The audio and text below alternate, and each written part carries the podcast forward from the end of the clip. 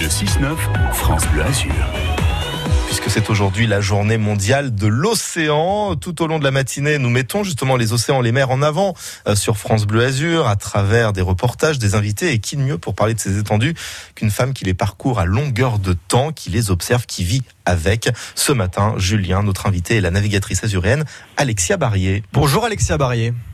Bonjour. On va revenir un peu en, arrière avec vous pour faire tout d'abord un constat. Lors de votre dernière transat Jacques Vabre, qu'avez-vous constaté sur ces océans? Alors c'est vrai qu'on est des, privilégiés quand on est euh, en mer parce qu'on est voilà on est face à la vie sauvage, aux éléments, mais aussi les premiers témoins de l'évolution euh, de différents phénomènes sur l'océan, par exemple on voit de plus en plus de pollution, de macro-déchets. Donc ceux qui sont visibles à l'œil nu, on sait qu'il y en a aussi qui sont invisibles à l'œil nu. Et on voit aussi euh, depuis quelques années, euh, notamment sur la Transat Jacques des modifications des phénomènes météo.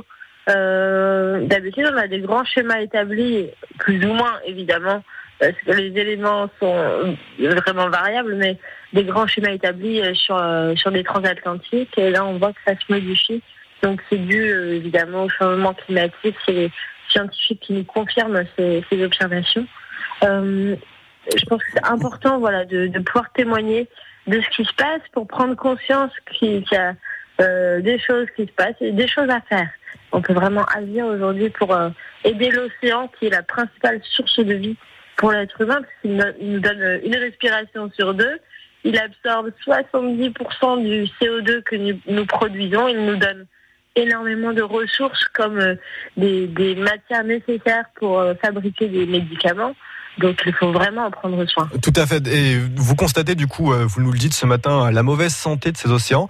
Mais est-ce qu'on a quand même le droit de rester un petit peu positif et, de croire en, un changement, croire en, l'avenir, un avenir meilleur pour ces océans?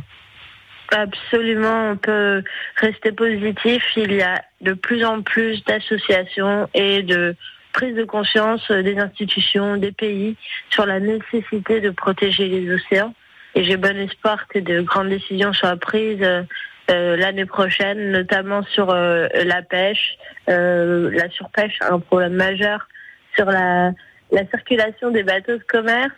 Et à la plus petite échelle, on voit aussi une mobilisation des citoyens, des jeunes générations, pour prendre des décisions au quotidien euh, qui pourrait euh, vraiment aider à avoir un, océan en meilleure santé. Mais comment on fait euh, concrètement, très concrètement, pour assainir les océans, nettoyer une, une, une surface d'eau qui est absolument immense?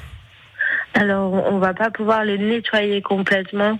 On a 180 000 tonnes de plastique de, sous forme de microplastique aujourd'hui dans l'océan. depuis les 25 dernières années, c'est ce qu'on a rejeté dans l'océan. Par contre, on peut euh, limiter euh, certains, certaines pollutions, et on parle de plastique parce que c'est la pollution majeure aujourd'hui, notamment en étant des citoyens conscients euh, de nos consommations de plastique, de se dire que bah, le plastique n'est pas réutilisable n'est pas essentiel à notre vie. moi, je travaille beaucoup auprès des écoles et des collèges du département des Alpes-Maritimes avec les enfants, euh, je pense qu'on a vraiment une grande chance que les choses évoluent parce qu'ils déjà ils, agissent et, euh, ils arrivent à convaincre leur famille et leurs parents de ne plus utiliser de plastique ou le moins possible. Ça c'est vraiment la meilleure manière de devenir un héros ou une mmh. héroïne dès aujourd'hui pour l'océan. Tout à l'heure, euh, Alexia Barrier, dans notre reportage au musée océanographique de Monaco, on a entendu des visiteurs qui s'interrogent sur la captivité de certaines espèces. C'est un autre sujet, mais est-ce que c'est un problème également? Euh, C'est un problème général du comportement de l'être humain face euh, face aux êtres, aux autres êtres vivants. Nous avons pris toute la place euh, sur la planète. En tout cas, on n'a pas laissé beaucoup de place euh, aux, animaux. Euh, quand j'étais dans le grand sud de l'Indien et du Pacifique, il n'y avait pas un seul être humain et on sent à quel point bah, la vie sauvage prend toute sa place. Alors les animaux qui sont en captivité, que ce soit une tortue, un requin, un dauphin, une fois qu'ils sont enfermés ou qu'ils sont nés dans des aquariums ou des parcs, on ne peut plus les remettre en liberté. En tout cas, c'est très compliqué. Donc c'est de voir comment dans les années à venir on va faire évoluer cette manière de faire connaître les animaux, la biodiversité euh, au grand public, aux enfants, sans être obligé de passer par la captivité.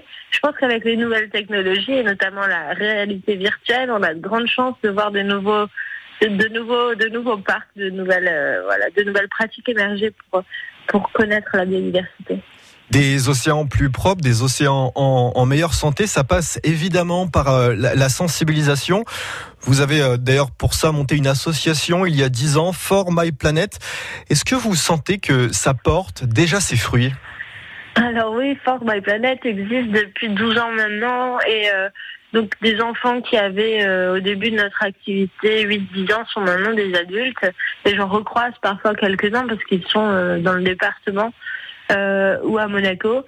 Et, euh, je vois que, que, que ce qu'on a fait ensemble et, et, les histoires de mère que je leur ai racontées a vraiment créé une émotion chez eux et, euh, et donc a, a créé une, une, prise de décision qui font que ce sont, je pense, des adultes plus conscients de ce qui se passe dans leur environnement.